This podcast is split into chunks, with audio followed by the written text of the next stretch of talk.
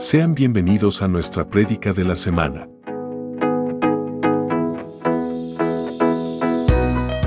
Somos Ministerio Apostólico Plantío del Señor desde San Luis, Missouri. Esperamos que esta palabra sea de bendición para tu vida.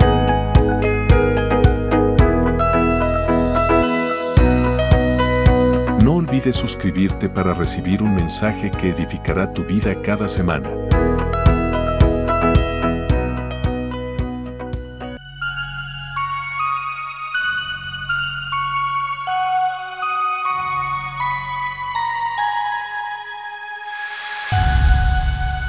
Somos Maps, un lugar de milagros. Gloria a Dios. Lucas capítulo 8, versículo 28.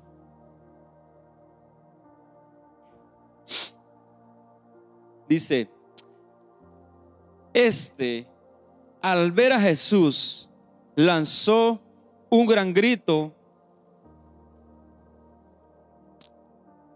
y postrándose a sus pies, exclamó a gran voz, ¿qué tienes conmigo, Jesús, Hijo del Dios Altísimo? Te ruego que no me atormentes. Amén. Extienda su mano hacia aquí. Ore conmigo, Padre, te damos gracias por la oportunidad, Señor, de estar aquí. Te damos gracias, Señor, porque tú has sido bueno, Padre. Te damos gracias, Señor, porque tus misericordias hoy se renovaron, Señor. Tu misericordia, Señor, hoy fueron buenas, Padre, y nos diste fuerza para podernos levantar, Padre, para poderte dar la gloria, para poderte dar la honra, para poder alabar y bendecir tu nombre, Señor. En el nombre de Jesús te damos gracias, Señor. Amén. Puede sentarse.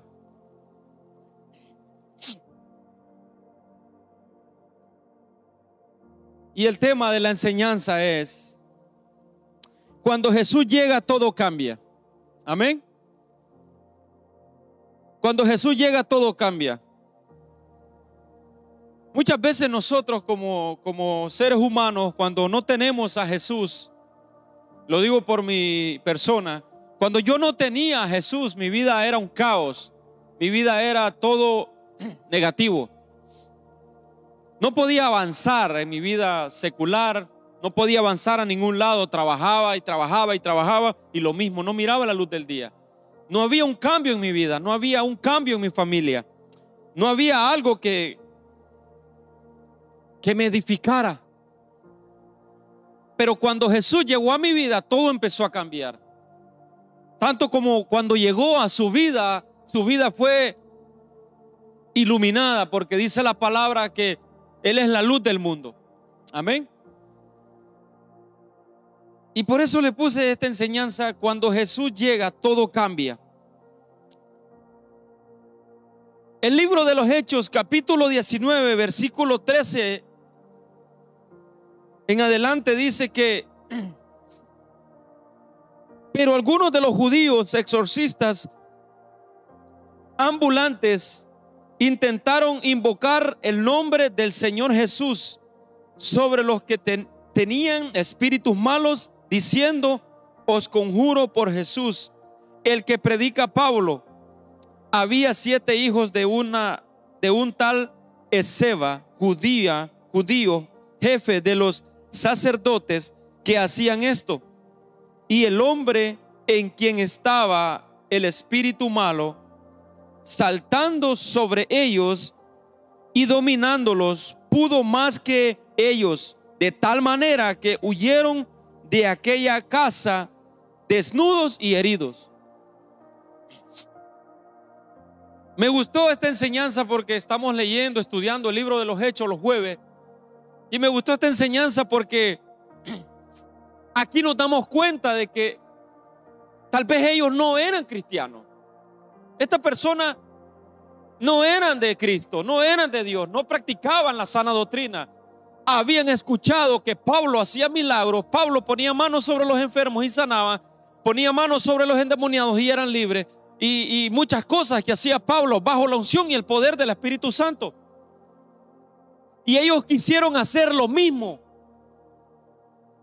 Dice que se presentaron donde aquel hombre que estaba atado, endemoniado, y le dijeron en el nombre, te conjuro en el nombre de que predica Pablo. O sea, ellos lo hicieron muy bien en el nombre del que predica Pablo, que es Jesucristo, pero ellos no vivían una, una sana doctrina, ellos no vivían el Evangelio como tenía que vivirlo. No estaban sumergidos bajo, la, bajo el poder, bajo la autoridad que Dios nos ha dado a nosotros, los hijos de Dios. Él no caminaba bajo la dirección del Espíritu Santo. Él no caminaba bajo el poderío que tenemos nosotros hoy en día. Como dice la palabra, que poder bajó de lo alto y nosotros fuimos llenos del poder en Hechos 1.8. Y vino poder sobre nosotros y fuimos llenos del poder de Dios. Este hombre practicaba, pero no vivía lo que Pablo vivía.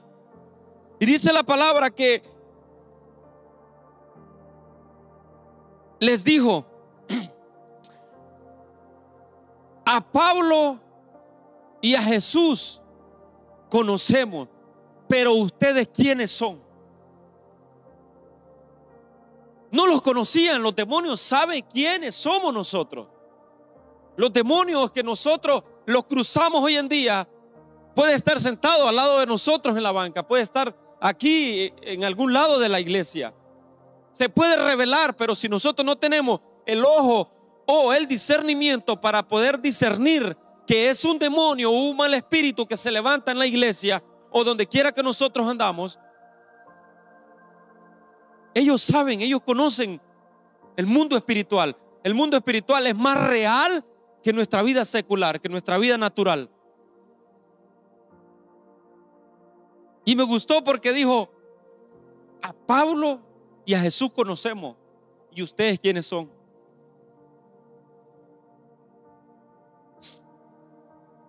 Para nosotros poder echar fuera un demonio o un mal espíritu, nosotros tenemos que conocer quién es Jesús en nuestra vida. Nosotros tenemos que tener claro que el Espíritu Santo está con nosotros. Nosotros tenemos que caminar en oración, buscando a Dios, en ayuno, en oración, buscando su poder,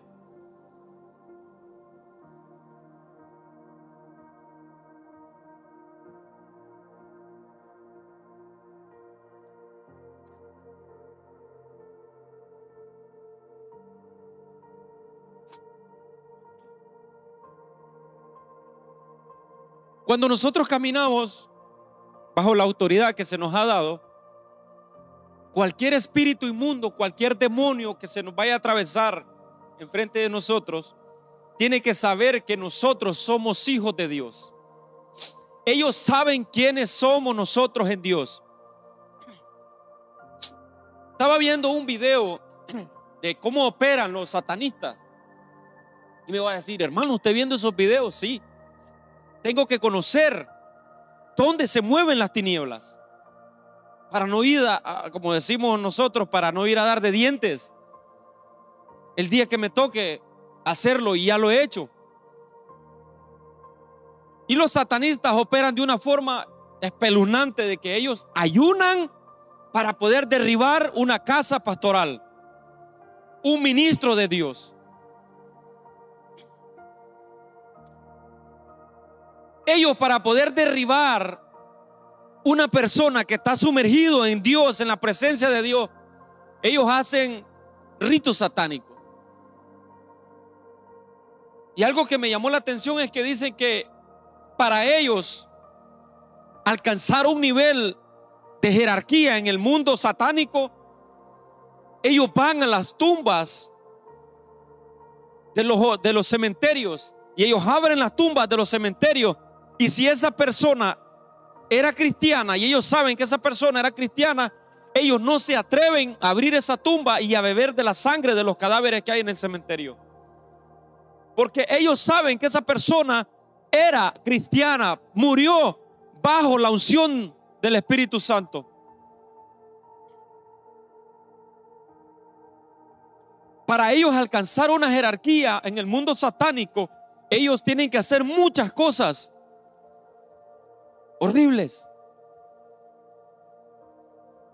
Y es por eso que te digo que nosotros tenemos que tener bien claro como hijos de Dios, cuando un demonio se nos presenta delante de nosotros o un espíritu malo se presenta delante de nosotros, tener la, la autoridad que tenía Cristo cuando pisó la tierra, cuando pisó Gadara.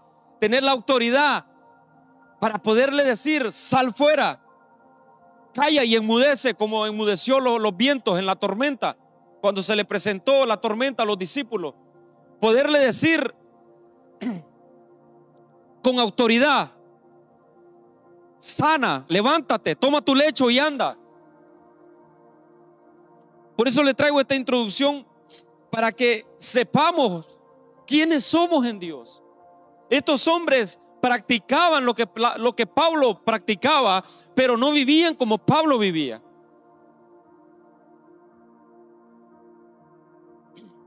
Que a nosotros nos digan por lo menos cuando, que no nos vayan a decir, a Freddy y a, y a Javier conozco y ustedes quiénes son. Que no nos vaya a pasar lo mismo, que cuando se nos presenta una persona con una enfermedad o un mal espíritu o un demonio, nosotros le podamos decir, sal fuera, déjalo libre. Y esa persona tiene que ser libre. Que no nos vaya a agarrar a querernos golpear o a querernos hacer daño, porque los demonios saben en qué camino nosotros caminamos.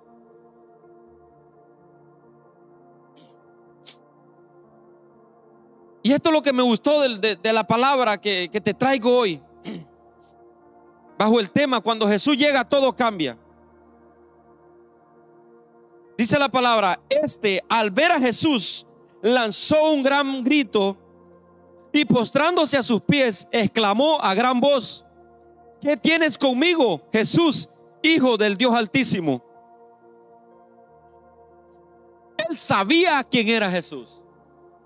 Porque desde que lo vio llegar a, a Gadara, cuando Jesús llega y pisa Gadara, dice que lo vio y salió corriendo. Y postrándose delante de él, le dijo, ¿qué tienes conmigo Jesús, Hijo del Dios Altísimo? Lo reconoce como hijo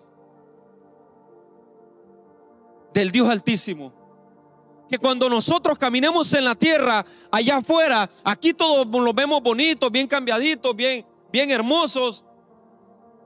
Pero que cuando caminemos allá afuera y nos encontremos con una situación de esas, que alguien pueda decir en realidad ese es hijo de Dios.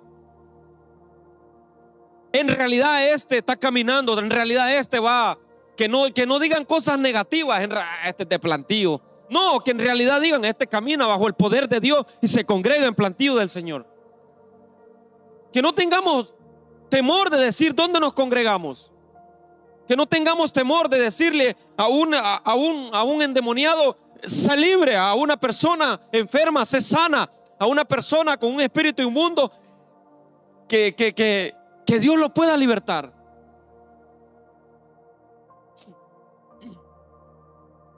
te ruego que no me atormentes, porque, dice, te ruego que no me atormentes, porque mandaba al espíritu inmundo que saliese del hombre, pues hacía mucho tiempo que se había empoderado de él, y le ataban con cadenas y grillos, pero rompiendo las cadenas era impelido por el dominio a los desiertos. A este hombre dice que lo ataban de las manos, lo ataban con cadenas, con grillos, para que no hiciera cosas malas. Como decía Josué, me confirmaba el mensaje que a él le lanzaban maldiciones. Totalmente lo ataban con una maldición en su vida. ¿Cuántas veces a nosotros nos han atado con una maldición, nos han lanzado una palabra negativa, una palabra de maldición en nuestra vida? ¿Cuántas veces a mí no me decían que yo era esto, que yo era lo otro, cosas negativas? Pero como se lo dije el domingo, tenía una madre que doblaba rodillas y mientras alguien lanzaba una, una palabra de maldición sobre mi vida, ella decía lo contrario. Ella me llenaba de bendición, oraba por mí, me protegía, declaraba palabras, profetizaba palabras sobre mí. Y a este hombre lo ataban con mano, de mano y pie, con cadenas, con grillos. Hay ataduras en nuestra vida que tienen que ser rotas en el nombre de Jesús. Hay ataduras que tienen que ser rotas, que nos han lanzado a nosotros. Conteste y le diga, le vente para la iglesia que el mensaje está bueno.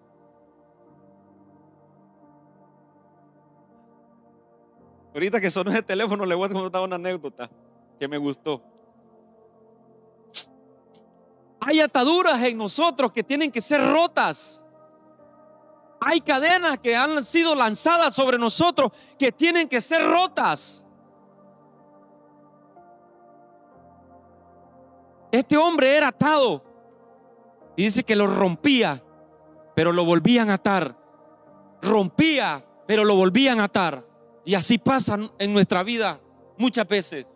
Que nosotros venimos a Cristo y Dios nos liberta de toda atadura, de toda cadena de maldición y nos vuelve a atar cuando salimos y hacemos cosas que a Dios no le agradan. Pero tenemos que ser libres por completo. Tenemos que caminar siendo libres. Que nada nos detenga. Que nada nos separe del amor de Dios. Que nada nos pueda derribar del amor de Dios que nada los pueda apartar del camino de, de Dios, que es Jesucristo.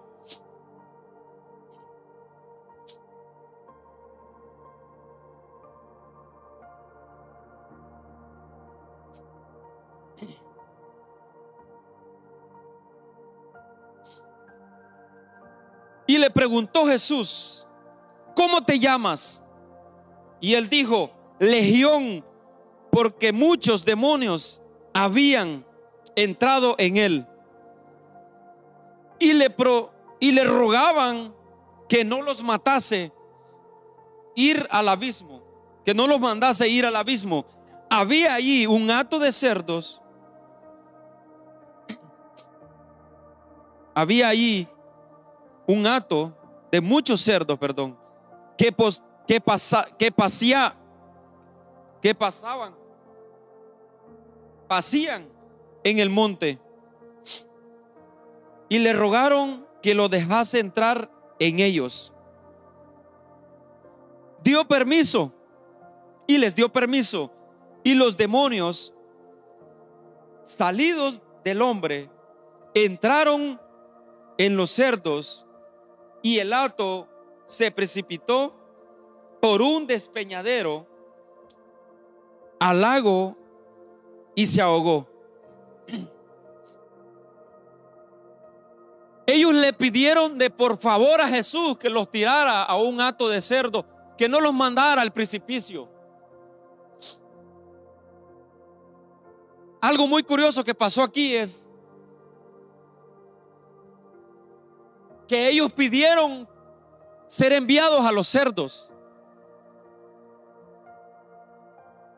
Algo poderoso que pasó aquí que él no murió cuando estaba atado, cuando estaba endemoniado, cuando los demonios lo tenían atado, lo tenían oprimido, lo tenían deprimido, lo tenían con ansiedad, lo tenían con depresión, pero él no murió.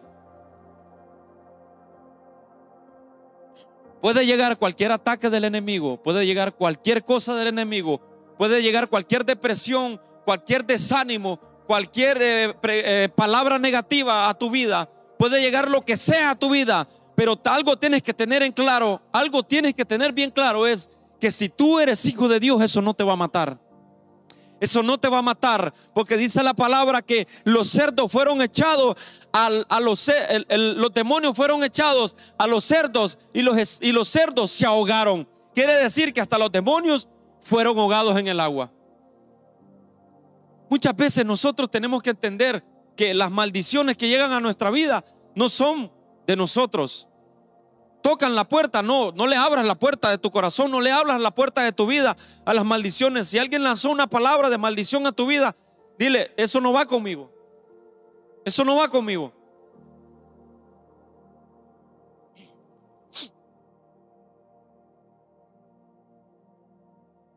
Jesús llega donde un hombre, y usted se sabe la historia en Juan 5, se lo voy a leer rápido, dice, y había allí un hombre que hacía 38 años que estaba enfermo. Cuando Jesús lo vio acostado y supo que llevaba ya mucho tiempo así, le dijo, ¿quieres ser sano? Este hombre llevaba 38 años en el estanque de Bethesda,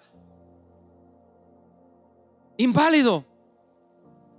Este hombre llevaba mucho tiempo ahí porque dice la palabra que el ángel descendía de tiempo en tiempo a agitar las aguas del estanque para que ellos se, metieran en el estanque y fueran sanos de toda enfermedad. Este hombre llevaba demasiado tiempo ahí, me imagino yo, esperando, dice la palabra que cuando él quería meterse, ya todos se habían metido. Y dice la, lo que le pone él y le dice más adelante, es que no tengo quien me lleve, maestro, le dice. No dependas de nadie. Depende de ti mismo. Rompe las adversidades. Camina en obediencia. Dile a Dios, ayúdame, yo no puedo, pero con tu fuerza yo puedo. Él da fuerza al que no tiene ninguna, dice la palabra. No te detengas, no dependas de nadie. Del único que tenemos que depender nosotros como seres humanos es de Dios. Hermano, no es bueno apoyarse en un hermano para orar, para sí, claro que sí, pero no, no depender de ese hermano. Todos tenemos capacidades para poder sobrepasar los límites con la ayuda de Dios. Este hombre estaba, tenía 38 años enfermo enfrente del estanque. No tenía la fuerza para poderse levantar y caminar y poderse echar en el estanque cuando el ángel agitaba las aguas. Pero algo poderoso que me gustó es que cuando él llega, cuando él llega, dice, y había ahí un hombre que hacía 38 años que estaba enfermo. Cuando Jesús lo vio, oiga bien, cuando Jesús lo vio, una mirada de Jesús puede cambiar tu vida. Una mirada de Jesús puede cambiar tu lamento en baile. Una mirada de Jesús puede cambiar toda tristeza en alegría, en gozo. Una mirada de Jesús puede cambiar tu vida de miseria en una vida llena de amor, de, riquezas. Y no estoy hablando de dinero, tú puedes ser rico en salud. ¿Cuántas veces fuiste al hospital en el 2022? Ni una. Somos ricos en salud. Somos más ricos que los ricos porque a veces los ricos tienen mucha plata y tienen una enfermedad que no la pueden curar ni con los millones que tienen en el banco. Vi un reportaje de Yandel, un reggaetonero que cuando le dijo al doctor qué tengo que hacer para pagar para que mi hija quede viva. No podía hacer nada porque la niña se le estaba muriendo con mucho billete en el banco. Escuché un testimonio de Héctor Delgado cuando era Héctor el Father, que tenía plata en el banco, pero el hijo se le estaba muriendo. No podía sanarlo. Somos más ricos que los ricos. Porque tú y yo tenemos al dueño del oro y la plata, que llama Jesucristo. Dáselo fuerte si es para Dios.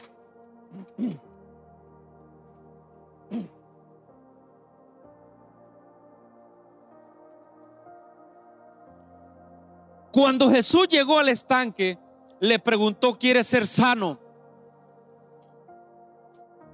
Cristo cuando llega a tu vida, te hace muchas preguntas. ¿Usted quiere sentir la voz de Dios en su vida?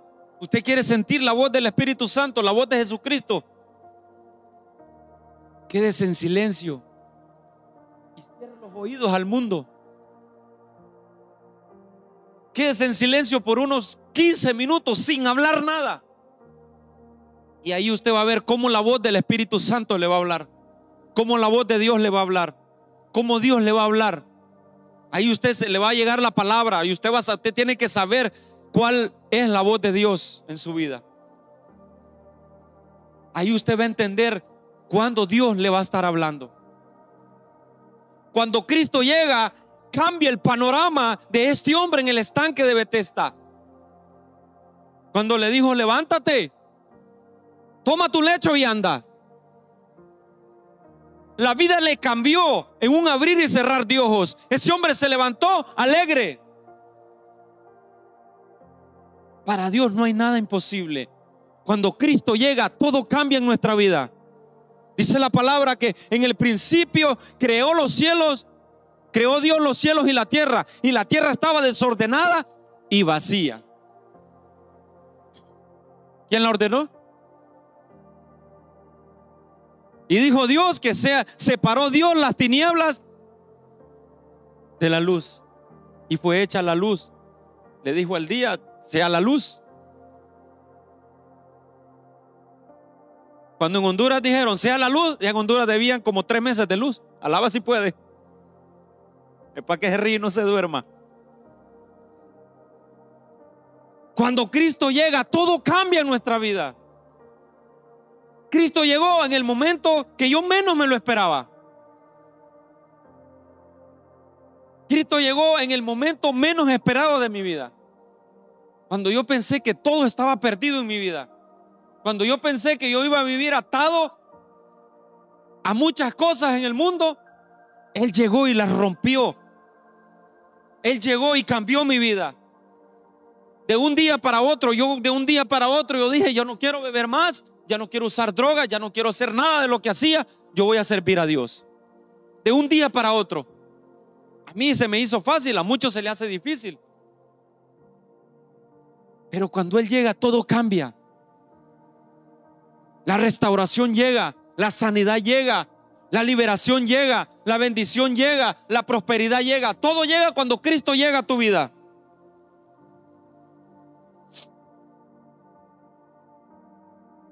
En Lucas 7, 13, 16 dice la palabra. Y cuando el Señor la vio, se compadeció de ella y le dijo, no llores. Y acercándose tocó el féretro, y le llevaban, se detuvieron y dijo, joven, a ti te digo, levántate.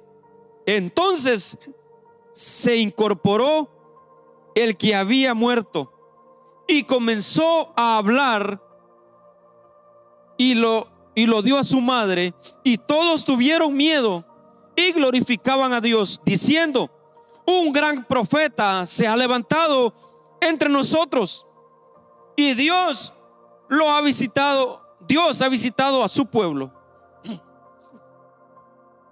Esta madre era lo único que tenía esta madre era lo único que tenía, era el hijo que tenía, porque dice la palabra que ella era viuda. O sea, ya el esposo se le había muerto, solamente tenía su hijo, no tenía nadie más. Ella me imagino que iba triste, llorando por la calle, eh, cadizbaja, con, con una tristeza en su corazón y me imagino que iba quebrantada, no quería ni hablar, no quería hacer muchas cosas. Yo me imagino que esta mujer quiso morirse en ese momento.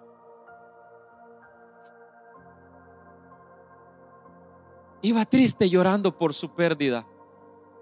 Había perdido lo único que le quedaba.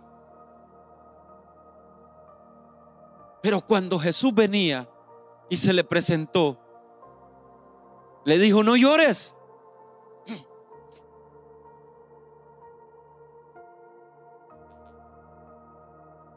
Y cuando el Señor la vio, se compadeció de ella y le dijo, no llores. Yo no sé cuál es tu problema.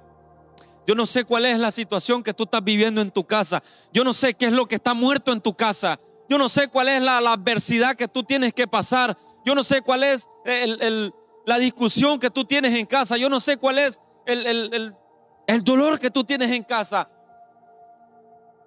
Pero hoy Dios te viene a decir a través de Jesucristo, no llores. No llores porque Él puede darle vida a eso que está muerto en tu casa. Muchas veces no no hayas la salida, no hallamos la salida en nuestra casa. Mira, hay veces que se torna la, la, la cosa como dura en la casa, como que, ¿y esto qué está pasando? Una batalla del mismo diablo que se, que se, que se mete en nuestras casas. Pero ¿qué está pasando? ¿Qué, ¿Qué está pasando aquí en la casa? Si esto no, no, no, esto no tiene que estar pasando aquí. Pero cuando sabemos que Jesús está de nuestro lado, todo tiene que cambiar en nuestra casa.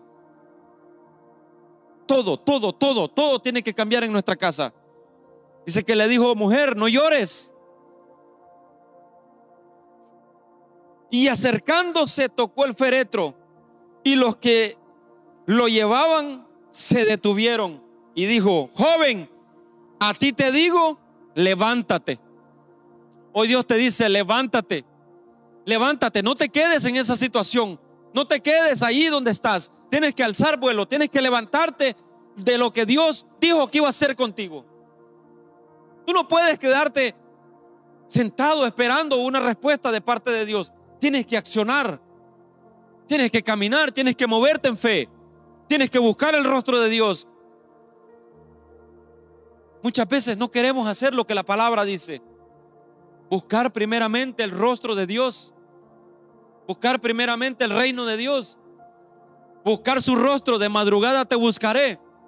Y no queremos muchas veces hacerlo.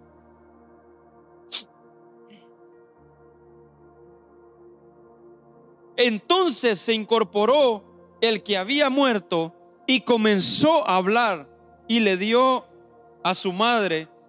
Todos tuvieron miedo y glorificaron a Dios diciendo, un gran profeta se ha levantado entre nosotros y Dios ha visitado su pueblo. Dios está esperando que tú te levantes como profeta en esta casa. Dios está, Dios está esperando que, que, que tú te levantes como profeta. Dice que un profeta se ha levantado y Dios ha visitado su pueblo. ¿Cuántas veces anhelamos la visitación de Dios en nuestra casa, en esta casa, y a veces no vemos? Muchas veces hemos escuchado testimonios que no sentimos a Dios. No vemos a Dios obrar. ¿Sabes que yo le he dicho a Dios en oración, Señor? Dame la oportunidad de yo ver milagros, milagros creativos, de ver milagros poderosos en mi vida. Y a mí el mayor milagro que, que, yo, que yo puedo tener, que yo puedo ver como evangelista, como predicador, como hijo de Dios, es que alguien se convierta a Cristo. Ese es el mayor milagro que a mí me impacta y que me llena de gozo, me llena de satisfacción. Digo yo, sí, Señor, estoy caminando en el camino correcto. Pero aún más allá de eso, ver milagros creativos. Yo no sé si usted mira predicadores, pero a mí me gusta ver muchos predicadores que cuando llega la hora de administración, yo hasta me acomodo para ver los milagros que Dios hace a través de la vida de ellos. yo le digo, Señor, yo quiero ser así. Yo quiero orar por las personas y que las personas sean sanas Quiero orar por esas personas. Si, tienen, si, si no tienen un dedo, orar por ellos para que el dedo les crezca. Muchas cosas se me vienen a la mente. Y oro. Y yo a veces lo he dicho aquí desde el altar, si alguien tiene una necesidad o alguien está enfermo o alguien quiere que ore por él, pase el frente, yo voy a orar por usted, Dios va a hacer la obra. Yo no tengo miedo de orar por una persona, que me traigan una persona paralítica y que me la traigan y me diga, ora por ella. Y yo orar por ella, por la persona y que la persona no se levante. Ese no es mi problema. El problema es de Dios. Porque el que hace milagros es Dios, no yo. Pero yo le he dicho a Dios, yo quiero hacer eso. Porque yo sé que tú caminas conmigo. Yo sé que tú me usas. Yo vengo y le doy una palabra a alguien y le digo, así dice Dios. Mira, Dios me mostró esto en el Espíritu. Y la persona me queda viendo y me dice, gracias, ya estaba esperando esa palabra. Estábamos en, el, en, el, en la conferencia en Ohio y yo me acerqué así cuidadosamente con aquel temor de Dios y sentía que el corazón se me salía y me latía muy fuerte. Me acerqué y le dije a una de, la, de las pastoras que estaban ahí, le digo yo, pastora, le digo, este, lo que yo le voy a decir, le digo, se lo voy a decir con mucho cuidado. Y si es de parte mía, le digo, ignórelo, pero si es de parte de Dios, dele gloria a Dios, le dije yo porque tenía temor de decírselo, digo yo, dale una palabra. A una pastora, digo yo, sí, o a un pastor, a veces como que uno se pone como que chiquitito. Yo fui y le dije, veo en mi espíritu una puerta que se abre para que tú des conferencias, le dije. Me quedó viendo y me dijo, gracias por esa palabra, esa es confirmación de parte de Dios, la estaba esperando, dijo. ¿Y usted qué cree que yo hice? Yo salí así humildito para un lado, pero por dentro, Dios me usó. Dios me usó. ¿Por qué? Porque muchas veces nos ponemos a minimizar, los, queremos minimizar a grandes hombres de Dios, grandes mujeres de Dios. Pero cuando Dios va a usar a alguien, Dios lo usa. No importa el momento, no importa dónde, la hora, Dios lo usa. Dios te quiere usar a ti para hacer muchas cosas. ¿Sabes que Yuxon dijo la vez pasada que él sentía un dolor, que se estaba muriendo, pero él oró a Dios y le dijo, Señor, yo no aguanto. Y Dios lo pudo sanar. ¿Cuántas veces tus hijos han tenido fiebre y tú oras por tu hijo o por tu hija y es sana al instante? Ese es el poder de Dios.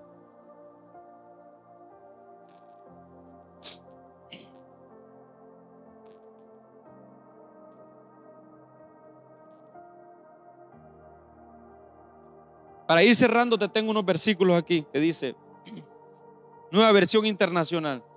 Porque para Dios no hay nada imposible. Lucas 1.37. Milagros, superación. Si a ti se te hace difícil hacer cosas, pídele a Dios que Él las haga por ti. Cuando Jesús llega a tu vida, todo tiene que cambiar. Tu mentalidad tiene que cambiar. Tus pensamientos tienen que cambiar. Tu forma de ser tú tiene que cambiar. Todo en nuestra vida tiene que cambiar cuando venimos a Jesús. Lucas 18, 27 dice, lo que es imposible para los hombres es posible para Dios. Jeremías 32, 27 dice, yo soy el Señor, Dios de toda la humanidad. ¿Hay algo imposible para mí? Dice Dios. No hay nada imposible para Dios. Cuando Él llega a nuestras vidas, vamos a ver el cambio en nuestras vidas. Todo va a cambiar a, nuestro entorno. Cuando Dios se presenta ante, ante Marta y María, en Juan 11, dice la palabra que Lázaro ya estaba muerto. Ya tenía tres, cuatro días que, que, había muerto y que yedía. Pero cuando Jesús llega, todo cambia. Cuando Jesús llegó a la casa de ellos, bueno, no llegó ni a la casa porque salieron a encontrarlo. Y cuando se presentó, ¿dónde lo habéis puesto? Le dijo. Ya lo habían guardado a Lázaro, ya estaba guardadito, atado de pie y mano, para que se echara a podrir. Pero dijo Jesús, remover la piedra, le dijo. Quitar la tapadera. Y cuando le llamó, algo muy curioso y me gustó mucho que dijo, gracias Señor, gracias Padre porque siempre me oyes. Le dijo a Lázaro, Lázaro, ven fuera, le dijo. Y algo que tenemos que hacer nosotros es una parte, la otra la hace Cristo. Cuando le dice, ven fuera, aquel hombre sale. Pero ¿cómo salió? Dice que salió atado de pie y mano. Y Jesucristo dijo, desátenlo. Tú y yo somos llamados a desatar a aquellos que están atados en las drogas, atados en el alcohol, atados en la homosexualidad, atados en el lesbianismo, atados en el alcohol, en todo lo que están atados en el mundo. Tú y yo somos los que somos llamados a ser desatados a ellos. Tenemos que desatarle de toda atadura del maligno. Ya estaba muerto Lázaro, pero cuando Cristo llegó, todo cambió. Cuando Cristo se presenta ante la mujer samaritana en Juan 4, le dijo toda su vida. Y esa mujer estaba en el pozo sacando agua. y le dijo, dame de beber. ¿Cómo te voy a dar de beber? ¿Cómo te voy a dar a ti de beber si no tengo cómo sacar? Todo cambió para esa mujer. Entre judíos y samaritanos dice la historia que no se llevaban. Pero cuando Jesús llegó, todo cambió en su vida. Esa mujer salió glorificando a Dios por todo Samaria y trastornó la ciudad de Samaria con el poder de Jesucristo. ¿Cómo la vamos a transformar nosotros, la ciudad de San Luis, Missouri? Conociendo a Jesucristo. Cuando Jesús llega a nuestra vida, todo cambia. Cuando, la, cuando, cuando Jesús llega a la casa de Jairo, le dijo, sálganse ustedes que están llorando, le dijo a los que estaban ahí. Y le dijo, solo duerme. Y cuando fue y oró por la niña, le dijo, Talita Kumi, a ti te digo niña que te levantes. Y la niña se levantó como que sin nada. Cuando Jesús llega a nuestra casa, todo cambia. Lo muerto resucita y cobra vida. Todo aquello que no, no hemos podido ver en nuestra vida espiritual, todo cambia. Todo tiene que cambiar. Cuando Jesús va pasando por entrando a Jericó, dice la palabra que había un ciego de nacimiento y escuchó el ruido de la gente. Y él preguntó, ¿qué es ese ruido? Dice la palabra. Y le dijeron, es Jesús que va caminando. Y empezó a dar voces, Jesús, hijo de David, ten misericordia de mí. Y la gente lo callaba y le decía, cállese, no diga nada. Jesús, hijo de David, ten misericordia de mí. Hablaba Maturo. Deteniéndose Jesús dice que lo mandó a llamar. Y lo mandaron a llamar y le preguntaron, y le preguntó Jesús, ¿qué quieres que haga? Que recobre la vista, maestro, le dijo Bartimeo. Cuando Jesús llega a nuestra vida, la ceguera espiritual se va de nosotros. Todo aquello que no mirábamos bien, lo miramos de una forma sobrenatural. No podemos caminar con nuestros ojos ciegos espiritualmente hablando. No podemos caminar así. Un ciego no puede guiar a otro ciego. Un atado no puede desatar a un atado. Tiene que ser libre para desatar a otro que está atado. Cuando Jesús llegó a la vida de Bartimeo, le dijo, ¿qué quieres que te haga? Que recobre la vista. ¿Y qué cree que hizo Bartimeo? Dice la palabra que Jesús, recobrándole la vista, dice que adoraba a Dios y lo seguía. Usted se sabe la historia de Saulo en Hechos 9 cuando dice que iba rumbo a Damasco a traer cristianos para atarlos, encadenarlos, matarlos o meterlos en la, prisión. Pero cuando Saulo se encontró con el rey de reyes y señor de señores, con el mitad fuego y mitad resplandor, todo cambió. Todo cambió a su alrededor. Dice que una luz lo botó del caballo en el que iba. Saulo, Saulo, le dijo Jesús, ¿por qué me persigues? Le dijo. Yo soy Jesús a quien tú persigues. En pocas palabras le dijo, yo soy la iglesia. Yo soy el cuerpo. Pero cuando Jesús llegó a la vida de Saulo, todo cambió. Saulo quedó ciego, lo llevaron a la calle derecha, ahí en Damasco, y mandó a un, a un apóstol, a un profeta a orar por él. Ananías le dijo, ve y ora por él. Y le dijo, no, yo no voy por él. Este hombre mata a tu gente, mata a tu pueblo. Ve porque instrumento útil me es para que padezca por causa de mi nombre, le dijo. Cuando Jesús llega a nuestra vida, todo tiene que cambiar. Todo cambia en nuestra vida. Hay encuentros con Jesús que te van a cambiar hasta tu forma de vestir, hasta las calcetas que usas para vestir. Yo antes me ponía lo que hallaba por delante. Ya voy para tal lado, vámonos. Y así de vez en cuando lo hago, pero cuando tal vez una ocasión ir a donde algún hermano o algo. Pero cuando vengo para la iglesia el domingo, digo, no, tengo que venir bien guapetón, digo yo. Porque voy con mi esposa al lado, pues. Todo tiene que cambiar. Yo me acuerdo que una vez yo vine, un jueves, yo vine en chores. Y alguien me dijo, ¿y usted qué hace en chores? Mire, me quemó, me quemó. Se lo soy sincero, me quemó por dentro. Yo digo, tiene razón. Tiene razón porque ya yo ya no vivo yo, dijo Pablo, sino Cristo vive en mí. De corazón se lo digo. Una vez el, negro cárcamo me dijo, no papi, para ir a la iglesia tenemos que ponerlos lo último. Yo digo, tienes razón. Porque cuando Jesús llega a nuestra vida, todo tiene que cambiar. ¿Sabe cuál es mi mayor lucha? Mi mayor lucha no es andar haciendo cosas que a Dios no le agradan. No, mi mayor lucha es mi forma de hablar. Y se lo soy sincero, me, me quito la máscara y me, me abro el corazón con ustedes. Es mi forma de hablar.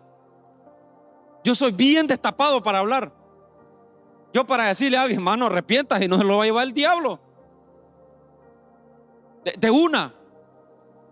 Y siempre tengo a alguien atrás de mí. Hey, mira, puedes hablar de esta forma. Siempre exhortando, pero con una palabra que edifique a esa persona, no que la lastime. Y muchas veces a mí me cuesta eso. Pero con Jesús yo lo puedo lograr.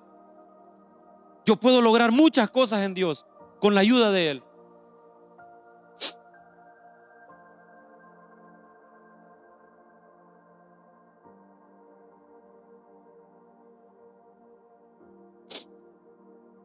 En realidad, sin fe es imposible agradar a Dios, ya que cualquiera que se acerca a Dios tiene que creer que Él existe y que recompensa a quienes lo buscan.